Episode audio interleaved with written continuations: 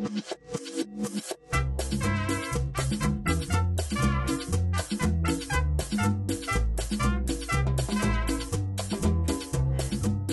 a todos y bienvenidos a este segundo episodio del podcast Español Intermedio. Muchas gracias a todos por sus comentarios en el podcast pasado. Me ayudan mucho a hacer un mejor trabajo para ustedes. En el tema de hoy vamos a hablar de lo que podemos hacer en nuestro tiempo libre. Algo muy importante ahora que nuestras actividades cambian por la pandemia y el COVID-19. Nuestros días ya no son iguales. Nuestras posibles actividades para pasar el tiempo libre son diferentes y tenemos que adaptarnos.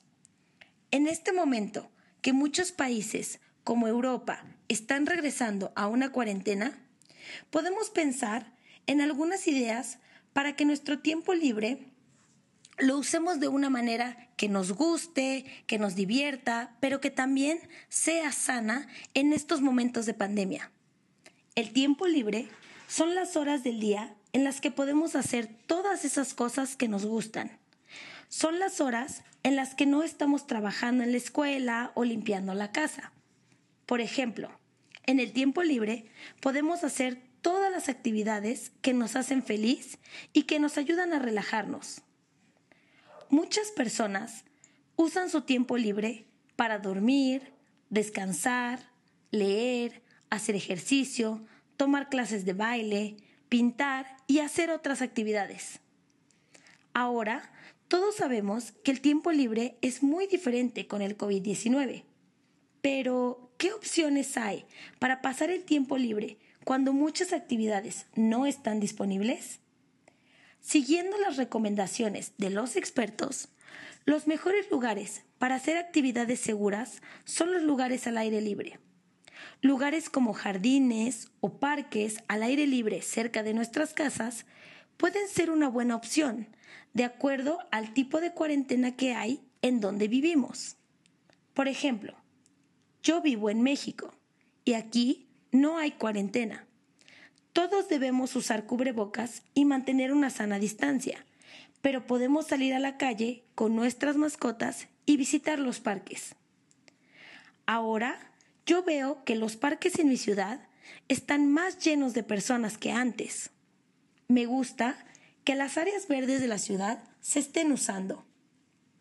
Hay muchas personas haciendo ejercicio en las calles, caminando con sus perros, jugando con sus hijos, disfrutando de las zonas seguras que tiene la ciudad. Ya saben, el tiempo libre al, al exterior nos ayuda para tener una mejor salud física y mental. Las personas que tienen un jardín dentro de su casa pueden hacer muchas actividades divertidas. Los jardines son espacios muy relajantes para leer, meditar, platicar, pero también son buenos lugares para pasar algo de tiempo con la familia, como quizá comer juntos al aire libre. En México es muy común hacer carnes asadas en los jardines los días domingo. Esos días son los días que normalmente las familias comen juntas. Una carne asada es muy popular. Recuerden, las carnes asadas es cuando cocinamos aguacate, cebolla, verduras, queso, tortillas, carne en una parrilla al carbón. Las carnes asadas en México siempre van acompañadas de cerveza. Otra de mis actividades favoritas y que podemos hacer en nuestro tiempo libre si vivimos cerca de un bosque o una montaña es salir a caminar con la familia.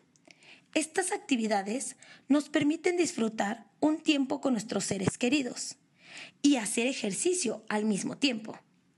Yo amo salir a caminar con mis perros. Me gusta mucho poder respirar aire fresco y amo el olor a madera. Una de mis actividades favoritas cuando salgo a la montaña es ver las estrellas de noche. Las luces en la ciudad muchas veces no permiten ver las estrellas, pero en la montaña el cielo de noche es hermoso. Otra actividad que me gusta mucho hacer en mi tiempo libre es armar rompecabezas.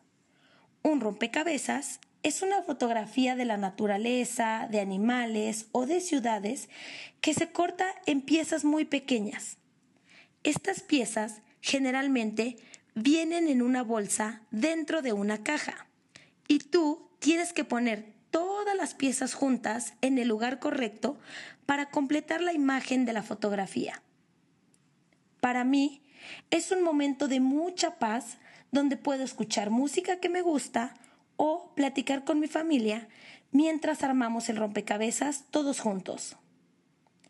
Si a distintos miembros de la familia les gusta este tipo de actividades, es un buen momento para convivir.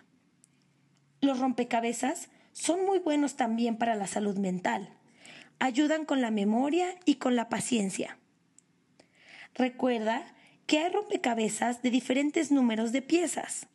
Puedes empezar armando uno de 30 piezas o unos más grandes de 100 piezas, 300 piezas, hasta llegar a 1000 o 5000 piezas.